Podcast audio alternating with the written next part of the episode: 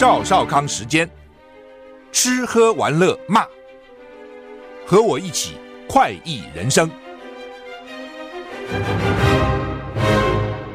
我是赵少康，欢迎你来到赵少康时间的现场。天气怎样呢？这个礼拜看起来天气都不错哈。明天跟后天两天高温回到三十五度哈。那礼拜天不是第二波的梅雨封面，现在第三波要来了哈。那气象局表示呢，封面位在巴士海峡，所以呢，东半部地区迎风面，不定时有局部短暂阵雨。西半部地区越往南走，降雨几率越高，很好啊！希望能够对水库一点帮助哈。预料今天南部地区仍有短暂阵雨，中部地区及北部地区大多是多云哈。各地早晚天气稍凉，最早晚还是有点凉，最低温二十到二十三度哈，高温二八二九度。那大部分是二十五到二十七度了啊，但有些地方二十八、二十九度哈。吴德荣在他的专栏里面说，今后呃明后两天。明后两天多云到晴，白天暖热如夏，北部高温都在三十二度以上，南部是三十五度。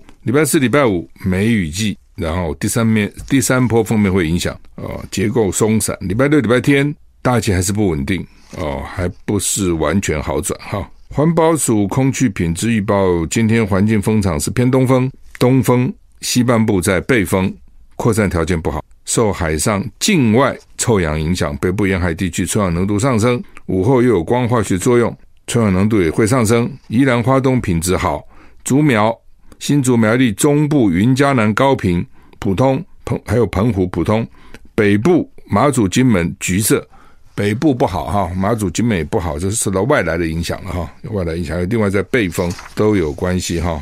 台湾的天气就是明后两天。很热，就是二三四五受到第三波梅雨锋面影响啊、哦，降雨几率高，但是每个地方不一样。礼拜六、礼拜天稍微好一点，封面东移，大概就是这样。今天还可以，二三哦还不错，四五受影梅雨季影响，六日不稳，大概就这样。这个礼拜大概就是这样。不过我看的温度都还不低了哈。只是靠近四五六日降雨几率比较高一点吧，啊，看起来是这样子。土耳其总统大选现在两个选举在选，然后一个泰国，一个土耳其。土耳其总统大选，他现任总统埃尔段领先，不过得票率如果低于百分之五十的话，恐怕会二轮投票哈。伦敦啊，好吧，就是英国了。金融时报说，今年地缘政治意义最重大的选举就是土耳其总统的选举。哇，土耳其总统选举这么重要哈。开票超过百分之九十五，现任总统埃尔段得票领先对手基里达欧鲁，不过得票率低于百分之五十。如果没有候选人突破五成门槛，五月八号会举行百年以来第第一次的第二轮决选。啊，有些国家要有第一、第二轮投票，有些国家没有。所以第二轮投票就是，如果第一轮没有人过百分之五十，那第二轮再来一次。这个时候呢，候选人就可能会减少啊。有时候两个对决啊，那这时候常常输的就赢了哦，因为原来一个人。独大嘛，其他人分散嘛，好几个候选人。等到第二轮的时候，其他没机会的候选人或是没有没有资格参加候选人的票，就会集中到这个第二名身上，所以就难说了哈。BBC 说呢，得开票已经超过百分之九十五。哎呦，埃尔段的得票权是四九点五二，你看差那么一点。但他的对手呢，也没有很差，四四点七六哦，输四个多百分点。如果两人都不能超过百分之五十，要进行第二轮投票。那现在还在等官方确认，一旦官方确认得票数，就得进行第二轮投票。二十八号，路透社说，虽然两个阵营都声称领先，但两个阵营都说没有办法跨越百分之五十。第一轮看起来分不出胜负哈。代表六个在野党阵营的民族联盟，叫做共和人民党党魁基里达欧鲁发表谈话，呼吁。志工官员继续监督支票、监督计票。他说：“不要阻挠国家的意志，不要害怕人民的意志。” BBC 报道，埃尔顿在执政二十年以后，现在面临最严峻的挑战。主要就是说，哦，之前呢、啊，他们比较实施这个政教分离了。伊斯兰教虽然是回教国家，但是呢，不要影响到政治，不要影响到人民的生活，是算是比较松的。因为它在亚洲跟欧洲交界嘛，土耳其啊，这边就是亚洲。那边就是欧洲，一个桥过了就变成欧洲啊。当然，它亚洲部分比较大了，欧洲地方比较小啊。那观光资源非常丰富啊，土耳其蛮好玩的哈，博物馆的馆藏也非常的丰富啊。曾经是大这种很大的帝国哈，所以现在这个政教慢慢慢慢搞去合一了以后，人民到底怎么想啊？可能这次选举就看得出来哈。好，那么泰国大选好像每次都这样哦，军人其实得票都不高。但是，但是第一个他可能不把政权交出来。第二个，他们的这个修宪呢，很很有意思。国会呢，军人就保障名额，保障军人的名额哦，名额非常多哦。所以呢，你就算大选选赢了，不见得就能够赢哈，不见得就能够真的获得政权哈，当总理哈。泰国选民拒绝了军方支持的政府。国会大选初步结果显示，两个主要在野党前进党跟维泰党领先。执政近十年的政府遭遇重大挫败。BBC 报道，泰国这次国会大选被形容为泰国的转折点。近年来，泰国历经军事政变，总理帕拉育在二零一四年五月时担任陆军司令，当时他发动政变，当年八月根据临时宪法就任总理，如今寻求连任，但面临前进党跟维泰党两个大反对阵营的强烈挑战。他们军事常政变的，动不动就给你政变，动不动给你政变。不过还好，他他基本上不太流血。哦，并没有那种哇，这个尸横遍野啊、哦，血流成河没有，他们还是比较温和。但是军人常常起来干政，而且军人之前还跟皇室结合在一起哦，因为这些在野党一定要改革嘛，要改革啊、哦，是改变的时候啦，It's time to change 啊。但是你改革，皇室就不安呐，有钱人就不安呐，有势的人就不安呐，军方就不安呐，所以他们会结合起来，还是他们还经常跟那个法院。最高法院结合起来，释宪一释就没释垮了啊！改革派前进党领袖说呢，考虑跟另外在党维泰维泰党共组联合政府，然后呢，他们说有可能达成协议，就组联合政府。九十七趴选票已经计票完成，改革派前进党得票最多，其次是维泰党，遥遥领先总统帕拉育的团结建国党。本来以为说维泰党还不错，跟这个前进党差不多。维泰党就是最早那个总理很有钱那个有钱人，记得吗？哦，他女儿出来了哦。这个他们这个反对党说，他们在组建政府时会继续反对军方支持的政党。维泰党领导人祝贺前进党取得成功，表示我们可以共同努力。他一定要努力，否则他执不了政啊！他一定要联合。报道指出呢，年轻年轻激进分子撼动了这次泰国大选，泰国公众舆论也有重大转变，因为所有年龄层的选民似乎都愿意冒险投给年轻政治。就是他们觉得这个军方搞太久了啦，哦，所以人民不耐烦了哈。那选前就说哦，年轻人的票可能左右这次的选举，好，现在看起来果然是这样子。四架俄罗斯军机被击落哈。乌克兰总统泽伦斯基在德国说，乌克兰没有计划打击俄罗斯境内目标，但他也而他也到了法国，要商讨重要的双边关系。同时传出俄罗斯空军四架飞机在俄罗斯境内被击落，消息还没有获得证实，在不在乌克兰呢？在俄罗斯境内。BBC 报道，乌克兰总统泽伦斯基在德国说，乌克兰没有计划攻击俄国境内的目标。他对德国总理肖兹说，乌克兰没有攻击俄罗斯领土，乌克兰正在准备反击，然后抢回来被非法法占领的土地。德国已经宣布提供乌克兰二十七欧元的军事援助啊，给钱了。泽伦斯基在柏林指出，现在是我们决定纪念这场战争结束的时候了，我们可以让侵略者的失败不可逆。周日，他到了法国，要讨论重要的双边关系。总统马克宏也会见了泽伦斯基，重申坚定支持乌克兰，都没有人敢说我不坚定支持。CNN 说，俄罗斯空军可能经历了自俄罗俄乌战争以来最糟糕的日子，四架飞机在俄罗斯境内遭到击落，对乌克兰来讲是重大的进展啊！俄罗斯一家媒体说，至少两架战斗机跟两架直升机坠毁。乌克兰没有证实防空系统跟俄罗斯遭到飞机遭到击落有关，只表示飞机遇上一些麻烦。啊，这到底怎么回事？那么乌克兰看来最近好像反击别有力量哈，我想也是俄罗斯哦，他看他一个人在打乌克兰呢，源源不断。今天美国给他五亿美金，哦，明天德国给他二十七亿欧元，后天法国给他这个给他那个，所以呢，他的资源哈还是比较多了。虽然战场他那个地方，但是呢，钱源源不断的进来。那俄罗斯就看他一个人干，中共呢好像也不太敢真的去帮他。英国前首相。特拉斯不是特斯拉，这两个常常混在一起。特斯拉是电动车，特拉斯明天到台湾，英国前首相特拉斯明天十六号要到台湾访问，发表演说。据英国媒体报道，他演说时将力主西方必须加强与台湾的国防合作，并且使用硬实力支持台湾免受经中国的侵略，不是软实力，是硬实力，就实际上的军军火啦等等这些啦，硬实力。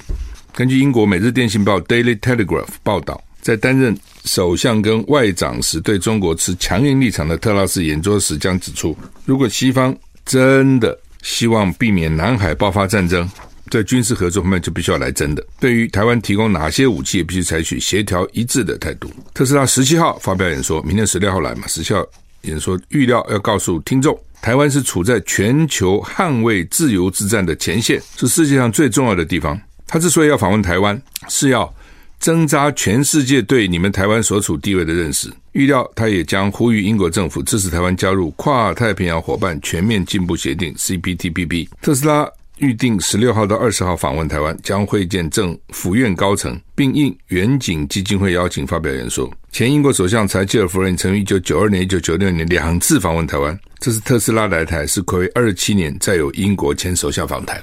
不过，他这个首前首相只做了四十五天哦，这个他是最英国最短命的首相之一了。我没我我没有去查有没有比他更短命啊，不过很短啊，那个上了没多久就下了。那这个远景基金会好像就是类似这种国国安局的外围组织了啊。那媒体把他跟柴契尔芬柴契尔夫人并谈，其实不对的。的确都是前首相，但是差太远了，在历史上的地位啊，在英国的声望差太远哦，就说。特拉斯连柴契尔夫人的背影都望不到的，啊，后车灯都望不到，那差太远了。我一直看到一个新闻说，台湾游客去日本买一亿元不补税，就离离境了。日本海关说要追讨，但是好像说也不见得追讨得到，到底怎么回事？有一对台湾年轻男女在日本购买总值近五亿日元，就是一亿一千五百一十万台币的商品。没有出具相关证明，在搭机出境前被要求补税近五千万日元，这么多啊，一亿就要补五千万了。然而两人竟直接离境，日本海关对此无可奈何。据报道，这两人旅旅游日本时候买了高达四亿七七千万日元、一亿八百一十九万日台币的商品，离境时被告知必须补税一成的四千七百万日元，约一零八二万台币。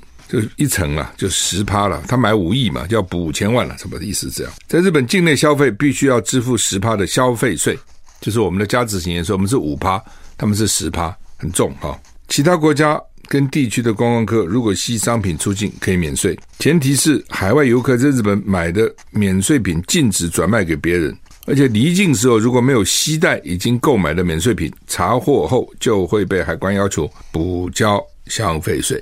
哦，就是说。你在日本买不能在日本卖了，所以有些国家规定，在日本免税商店买以后，一定要在机场才能够出境。他给你送到机场，你出境才能提走。因为在日本买不要税嘛，你买日本买要税，你买不要税，那你就可能转卖了。意思是这样，哦，送人也不可。日本外外务省、日本财务省就我们的财政部表示，海关去年。要求三百六十六个访日的海外游客补交二十二亿日元的消费税，实际缴纳的只有两百一十三人，就他跟三百六十六人要，只有两百一十三交，还不错，三分之二。追讨到七七千万日元，怎么差那么多？他对三百六十六个外国访客要求补税。缴了只有两百一十三，你两百一十三除以三百六十六，大概三分之二，不到三分之二了啊。那追讨到七千万，所以一共欠二十二亿，追讨到七千万，连一亿都不到。另外二十亿日元追讨无门，换句话说，追讨到的是小钱。这两百多个人呢，叫他交七千万日元，所以每个人交不了多少，算了交了。那个真的大户他不交，他就不交，看你要怎样。针对没有缴消费税的海外游客，海关很难限制人身自由，阻止出境。这些人如果出境以后呢，日本政府要缴要要求缴回税款更加困难哦。所以日本人说现在也在讲要检讨啊，检讨啊等等哈。出境时呢退税啊，不是在国内退税啊，所以你们都能出境，带着出境到出境退税。可是欧洲有些地方哦，真麻烦，你要出境退税，他想尽办法刁难你。我上次在德国有一次，我就生气的骂人，人也不见了哦，然后各种刁难。好，那么这个台湾旅客啦，一对年轻男女买真不少东西，买了一亿多台币，买什么东西啊？啊、哦，然后呢，这个奇怪嘞，他就日本境内买，买了以后到底要带出境啊？显然是没有。那怎么回事？他东西跑哪里去了？哦，那只是日本海关也不行，因为你你并没有违法，你是没缴税而已，没缴税没有严重到不准你离境，你不能因此限限定呃限限制人身自由，所以他就走了。走了以后，他在日本都不交，回来台湾他会交吗？不会了。哦，只是这种事情一定在日本啊，一定引起舆论的报道，然后引起日本人的不爽了。啊，台湾人还是中国大陆人。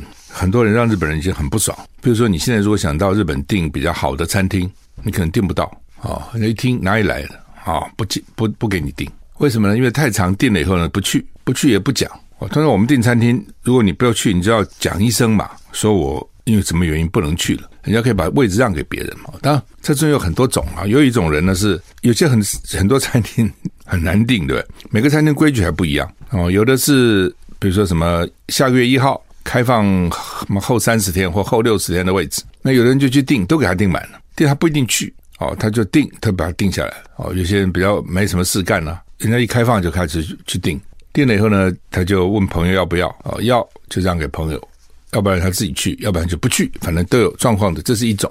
在台湾，我讲在台湾，那不去你就打个电话取消嘛。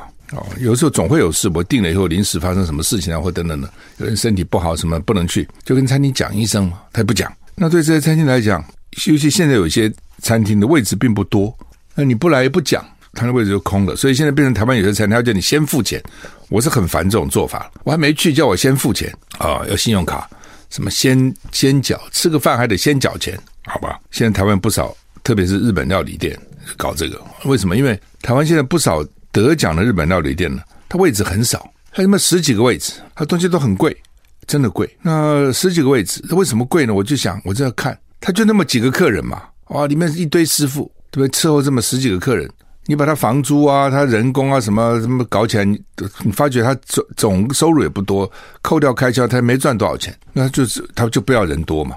哦，这每个餐厅可能主张不同，特别最近得那个米其林的很多日本料理店都是这样子，人就很少。哦，你位置也订不上，都满满的。那这样这种的餐厅，你订了位，你不去他就惨了。对吧？假如你两个人订位，你不去，就可能是他的十分之一的收入就没有了，当当就内餐了。啊，如果那个餐厅一天只做一餐的话，就更惨。所以搞到最后就彼此不信任，所以变成他就要客人先付钱。哦，台湾有些地方这样，现在慢慢越来越多这种地方。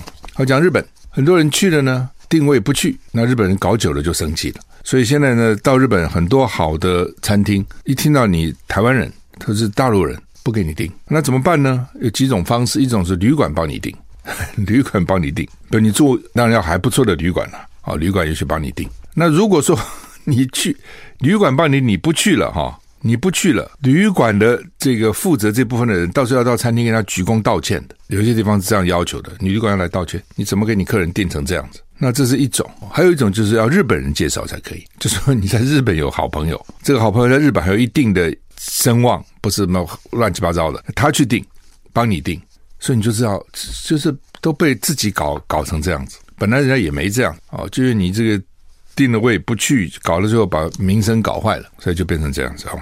好，那么吃了日本寿司，第二天就死了，这什么个寿司啊？这种真是绝命绝命寿司。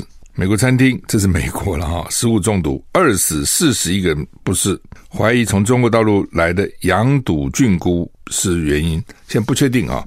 美国蒙特纳很奇怪，蒙特纳还有日本寿司店哈，蒙特纳是那种知道是很北了，然后是专门畜牧为主的，养牛啊、养羊啊等等哈，牛比较多吧。蒙特纳发生客人集体中毒，两人死亡，四十一人身体不适。因为他们不是的都吃了他们这个店里面的特制寿司卷，所以主管当局初步怀疑食材是里面的羊肚菌菇从大陆去的，但是也不敢讲哈，因为你那种寿司卷，你的生鱼片到底新不新鲜？英国《每日邮报》（Daily Mail） 报道，加拿大州的戴夫寿司 （Dave's Dave's Sushi Dave's Sushi） 在四月中推出特制寿司卷，然后就有多名客人投诉身体不适，吃了以后。他们都吃了，里面里面有羊肚菌菇有关。不过业者喊冤，说他们使用的羊肚菌菇是经过美国食品药物管理局 FDA 核准的人工培养食材。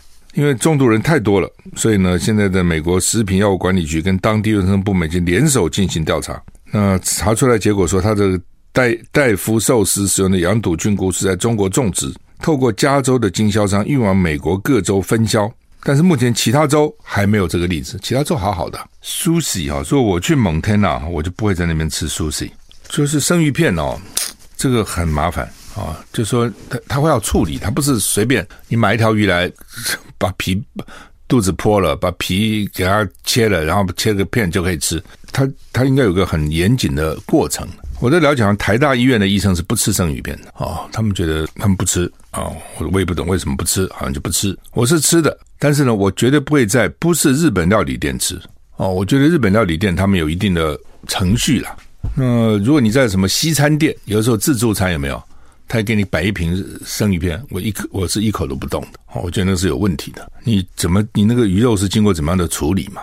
不要说其他的餐了，什么中餐啊，什么其他怪餐、西餐厅啊，给你吃生鱼片，打死我一口都不会吃的。当然吃了也不见得就有问题了，但是我不吃啊、我只在日本料理店吃生鱼片。就像你你出国，如果你去去吃中餐，发觉是一个西方人在给你炒中餐，美国也经常看到墨西哥人在炒中餐，你你认为那中餐会多好吃？哦，我讲这还是味道。那至于。卫生是另外一回事情，所以蒙天呐，到那个地方，我到那地方我就只是烤牛牛排啊，或者是什么苏醒呢啊。不过真的像这种啊，吃的东西食物中毒真讨厌啊，因为你很难了，你就你要你要怎么证明是他？像他这种是一一堆人呢啊，经常我们这一桌人在外面吃饭，一从就一两个有问题，其他人还不见得都有问题，也有那种全部都有问题的，也有那种哎，就是局部人有问题哦，这到底是哪一块东西说什么地方被污染到了？所以特别是西方啊，对那个厨师的要求特别严格，一定要用用肥皂啊，用这种消毒液啊去洗手啊等等，一定要上去，一定要好好清清理啊。尤其那个那个生生鱼片的师傅，用直直接手。其实我常常觉得哈，中餐还比较好。中餐再怎么，你这个店再破烂，它至少是快大火快炒嘛，那东西是快炒出来的，对不对？那你是不是生鱼片就还都用手在那边切啊？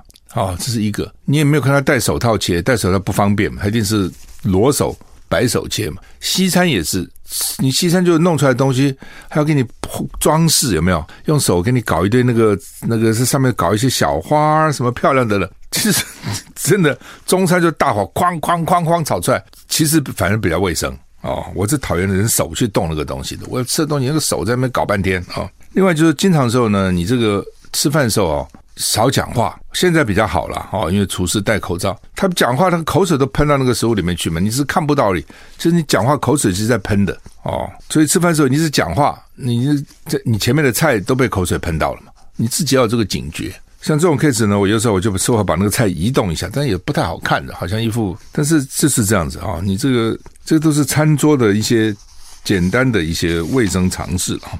安全气囊，美国要求车厂大规模回收六千七百万个，很多诶。为什么？因为美国有个安全气囊制造商叫 ARC Automotive，产品有爆炸风险，在美国已经造成二死六伤。影响哪些汽车公司呢？GM、通用 General Motor、福斯 Volkswagen 跟现代 Hyundai。你看这个绝，美国的通用，欧这个欧洲的福斯，德国的。跟韩国的现代，美国国家公路交通安全管理局要求必须扩大回收六千七百万个安全胶囊，是史上最大规模的回收令之一。ARC 它替多个汽车大厂生产安全气囊，包括美国通用、包括福斯、包括韩国现代、包括 Chrysler 母公司斯泰兰蒂斯 Stellantis、BMW、Kia 等至少十二家车厂使用了 ARC 的安全气囊产品。采购可以追溯到二零零一年。公司表示，被要求收回的六千七百万个气囊是由该公司多个生产线为美国市场生产，安装于十二家车厂的多款车型上。调查指出，已发生事故，因为前座安全气囊焊接不当，导致气囊内部压力过大，展开时容易爆炸。钢壳的碎片可能炸进车内空间，对驾驶跟乘客造成重伤甚至死亡。这衰不衰啊？它安全气囊爆炸的时候呢，照理讲是防你的胸哦，不要头部不要撞受伤，因为你开车的时候会有惯性，你往前冲，然后遇到车祸人就冲往前面哦。最早的时候人没有没有安全带的时候的人就冲破前面那个挡风玻璃，那时候也没有安全玻璃，人就死断躺在那个那个前面那个车厢盖上面。你就冲出去嘛，因为车子停了，你人还是继续冲。后来有了安全带以后，比较不会这样了啊。但是看你速度多快了啊。那另外就安全气囊出来啊，安全气囊呢就给你有一层保护嘛。但是如果他这个讲安全气囊呢压力过大爆炸，里面呢气囊里面还有一些金属，什么金属片了的，跑在汽车里面的，炸在汽车里面，那你乘客跟驾驶就很惨啊。那现在的问题都是轮胎一做。就给所有的汽车都用我这个轮胎，这安全气囊一做，这个所有的汽车都用我这个安全气囊，一共全世界没几家。为什么？因为我专门做这个嘛。你一个汽车公司不可能它全部都做，它仪表归这个，收音机归那个，轮胎归这个，安全气囊归那个，座椅归这个，都是分工的了。一家出问题就很惨。休息一下再回来。中国时报头版头登的是呢，民进党委员要推这个再生医疗法，学界。反弹最快明天就三读哈，那么快，近千名学者专家联署质疑八大争议没有得到充分讨论啊，民间团体也希望呢立法回归专业哈。这个民进党啊，显然绿营了哈，那他们对这个生技产业很有兴趣，包括蔡英文那个时候啊，记得吗？啊，那现在呢，搞完生技，现在要搞再生医疗法，这什么东西呢？什么细胞疗法啦等等之类的东西。那上次我也讲过，细胞疗法的费用非常贵。非常贵，而且这没有什么一定怎样，就贵了一次，有时候就是很多万啊，甚至十几二十万哈，效果好不好不明。那另外呢，就是你要临床实验嘛，啊，又跟高端一样，没有绕过，没有做完整的临床实验，所以这种细胞疗法到底怎样？有的人说很重要啊，说呢这个新的疗法，但也有人说呢，这个没有确定啊，通常会使用这种疗法都是已经。很严重了，他也不知道到底一般的治疗能不能治好，或是一般的治疗效果不是很好哦，就推这个，就就就好吧，反正死马当活马医吧，哦，就会变这样哦。另外，《中国时报》的头版二说，中国要居全球最大汽车汽车出口国，这吓我一跳哈。说呢，今年首季第一季中国汽车出口一百零六万点九，一百零六点九万人，一百零七万，比去年同期成长五十四趴。日本出口是一百零四点七万，中国是一百零六点九万，所以意味着中国已经超越日本，成为世界第一大汽车出口国哈。当然，其中特斯拉有很大的贡献，因为特斯拉在中国的厂做得还不错，所以这点让马斯克都很惊讶哈。呃，之前美国是世界的汽车王国哦，大概在七一九八零年左右，日本的汽车呢突然生产了超过美国。那我记得美国当时很紧张哦，说怎么汽车王国生产产汽车产量怎么输入日本了？后来韩国也慢慢起来了，那现在中国大陆起来了哦，这个跟当然跟市场也有关系，你有多大的野心也有关系。我的目标是什么？要不要征服全世界？哦，联合报头版头登的是侯郭之争，本周先排拦中常委角力，中常委跟没有角力？你们角什么力啊？都都在朱立伦脑袋里了。哦，朱立伦哦，天威难测，不知道他在想什么。朱立从小读书很好，很聪明，那到底是到时候想出一个哇伟大的绝招，还是搞了最后很难难以善了？现在不知道，反正就是看他。那、他们说礼拜三揭晓，也有人说不一定礼拜三，因为朱立伦说下礼拜，下礼拜也有可能从礼拜一到礼拜六都有可能哦，所以现在所以不知道哈。然后呢，现在搞的就那边请客吃饭，怎么搞出来？其实很难看了哦，我真的觉得不好看。什么请立委吃饭呢？请中常委吃饭啊，等等之类的啊。那这两个本来也都最早的民调是都可以赢赖清德的哦，但是现在后来就一直往下掉哈，往下掉当然原因很多了啊。那现在情况就是郭台铭又卯足了劲，卯足了劲干，就希望在短期里面呢把民调冲高。但你说郭台铭就这样自己傻傻去干嘛？我觉得不是。